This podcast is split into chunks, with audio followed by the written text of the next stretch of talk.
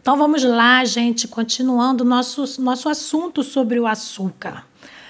Quando a gente consome o açúcar numa quantidade exagerada ou diariamente, com uma certa frequência durante muitos anos ou um ou longo período de tempo, como eu disse, o açúcar ele é um alimento altamente inflamatório. E essa inflamação ela vai criando uma certa dimensão grande dentro do nosso organismo. E isso pode até gerar a, resist a resistência à insulina, que na verdade nada mais é do que a, incapacidade dos nossos tecidos e células de responderem à insulina, que é o hormônio que faz o açúcar ou a glicose entrar para dentro das células para gerar energia. Então, nada, na, na verdade, nada mais é do que uma desensibilização desses receptores da glicose nas células. A glicose, ela não consegue mais entrar na célula. A célula não consegue mais absorver a quantidade de glicose que a gente ingere. E o, perigo é que essa desensibilização e essa incapacidade dos tecidos de responderem à insulina, que é o hormônio responsável por colocar a glicose dentro da célula, pode gerar o diabetes. Diabetes do tipo 2, que é uma doença crônica. E hoje em dia é considerado uma epidemia global que já está instalada há muitos anos no planeta. Atualmente, existem mais de 218 milhões de pessoas com diabetes hoje no mundo. É muita gente. Então, eu tenho falado bastante durante o meu programa de emagrecimento sobre a importância da gente manter o nosso corpo saudável, a importância da gente diminuir a inflamação cada vez mais não só para se defender do coronavírus ou de qualquer outra doença, mas porque essa doença, como o diabetes mellitus tipo 2, por exemplo, é uma doença muito ingrata. Ela não tem sintomas, o que é um perigo também, porque as pessoas vão levando, vão empurrando com a barriga e acham que é só tomar um remedinho e vai ficar tudo bem, quando não. Porque quando essa doença começa a se agravar, e começa a tomar proporções maiores, essa desensibilização, a quantidade de glicose que fica na corrente sanguínea vai inclusive minando e fazendo com que os nossos órgãos percam a funcionalidade deles. Então, poderia até chegar a uma insuficiência renal crônica, por exemplo, que é a falência dos rins, que é o órgão que filtra o nosso sangue. Então imagina vocês, de repente isso se agravar e vocês terem que chegar um dia a fazer hemodiálise, depender de um aparelho para poder filtrar o sangue e ter que ficar refém, escravo desse aparelho, e ir no hospital dia sim, dia não, porque o rim não funciona mais. Sem falar que o diabetes ele é um fator de risco que aumenta a gravidade do Covid-19 essa doença que está acometendo aí a nossa população no mundo inteiro. Mas o diabetes ele também aumenta significativamente o risco de doenças cardiovas cardiovasculares em até em duas e até quatro vezes. Pode também causar cegueira, pode causar amputação de membros, enfim, além de uma lesão neuronal que ocorre de 60% a 70% nos pacientes. Então, é uma doença que vai matando aos poucos o indivíduo. E a alimentação ele é um fator principal e é o preventivo. Se a gente tem essa consciência, a gente consegue mudar nossa alimentação e olha o que, que a gente pode prevenir, né? Toda a nossa saúde pode ficar ruim se a gente não se cuidar. E puxar para essa consciência, é esse o objetivo principal desses áudios que eu faço para vocês. Porque a gente tem essa necessidade de comer um doce, o açúcar em especial. É importante a gente distinguir também a fome física da fome emocional, porque o sabor doce, como eu comentei inicialmente, ele geralmente nos remete a um momento de alegria, de amor, de felicidade. Ele vai lá nas nossas emoções, no afeto. Afinal de contas, você vai lembrar, todas as festividades, todas as comemorações, o que mais tem é doce, docinhos. Quando alguém vai visitar a gente no hospital, o que, que a pessoa leva? Uma caixa de bombom. Quando a gente é criança, qual que é a forma que a nossa avó nos agrada? É dando um doce. Então, geralmente, a gente associa o sabor doce ao amor, a conforto.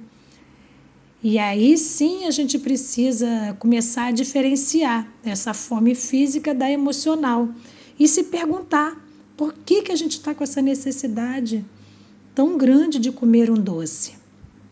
A gente quer se recompensar por alguma coisa? A gente pensa, ah, eu mereço comer um docinho. Não é assim? Então, comecem a pensar sobre isso. Por que, que a gente está fazendo isso? E, e com essa reflexão, tentar frear um pouco esse ímpeto de ir direto para o açúcar diariamente. Também é importante dizer para vocês que o sabor doce ele está relacionado à energia, né? E que muitas vezes as pessoas, inclusive as que estão mal alimentadas e mal nutridas, aí elas recorrem direto para o doce. Na verdade, se a pessoa tem uma alimentação nutricionalmente equilibrada, ela não vai ter tanta necessidade de comer. Ou se ela, ou se ela fica longos períodos sem se alimentar, provavelmente na próxima refeição ela vai querer comer um doce. Enfim, é, agora eu quero falar com vocês sobre a diferença entre a, a frutose e a sacarose. A frutose, que é o açúcar presente nas frutas, ela é diferente da, saca, da, da sacarose, que é o açúcar presente na cana-de-açúcar. É aquela que vai virar o açúcar branco, o açúcar refinado, o açúcar demerara ou o açúcar mascavo, o melado de cana. Tudo isso é proveniente da cana-de-açúcar e é sacarose. Muito bem, a proteína de transporte que a célula absorve a glicose, porque quando a gente consome açúcar, ele vira, ele vira glicose no sangue, que é a menor molécula desse açúcar. Aí ele fica circulante no organismo, no sangue, e para entrar dentro da célula, ele precisa entrar por uma proteína de transporte que se chama GLUT4, que é justamente a proteína que sofre o estímulo da insulina para conseguir absorver essa glicose. A frutose, por sua vez, é absorvida pela GLUT5, que é uma outra proteína de transporte. Então, por aí a gente já começa a perceber que são alimentos completamente diferentes, né? Então, aquele papo de que ah, não pode tomar suco de fruta, não pode comer muita fruta, isso aí, gente, isso é meio delicado, porque as frutas elas não têm só a frutose, ela tem fibra, as vitaminas, os minerais, os compostos bioativos antioxidantes que fazem muito bem para a nossa saúde. Portanto, quando a gente consome um excesso de sacarose, que seria o açúcar, vai estimular muito mais a insulina do que a, a frutose, que é o açúcar natural da fruta. Então, o estímulo da insulina é menor quando a gente come fruta, tá? Isso aí tá ok.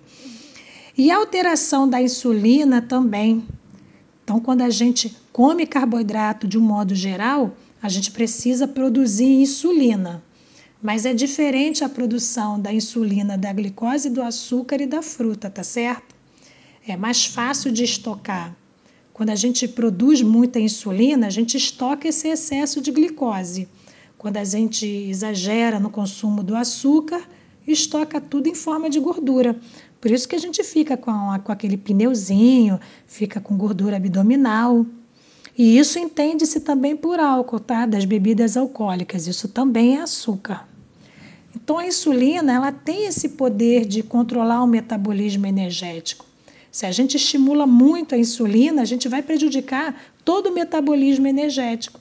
Por isso, aquela sensação de indisposição, sensação de falta de energia, muito provavelmente é porque você está estimulando a produção de insulina de forma incessante no seu organismo. E ela também influencia no crescimento. Por isso é complicado as crianças comerem açúcar o tempo todo. A insulina também influencia no reparo tecidual dificultando a cicatrização quando você come excesso de açúcar, por exemplo.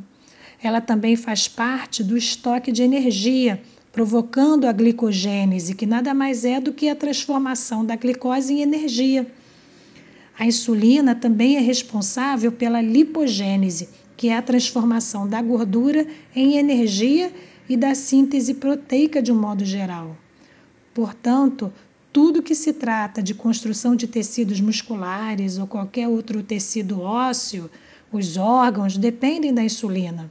Por isso que quando a gente consome açúcar em excesso, a gente desregula todo esse, mecanismo mudamos completamente toda essa fisiologia dessas funções que eu falei para vocês.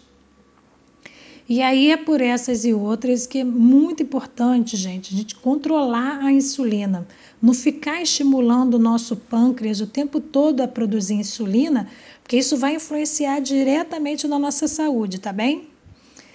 Então era isso que eu tinha para falar para vocês hoje. Espero que vocês tenham entendido, que tenham aproveitado e que façam a sobremesa de vocês daqui para frente, tá bem? Um beijo e até a próxima!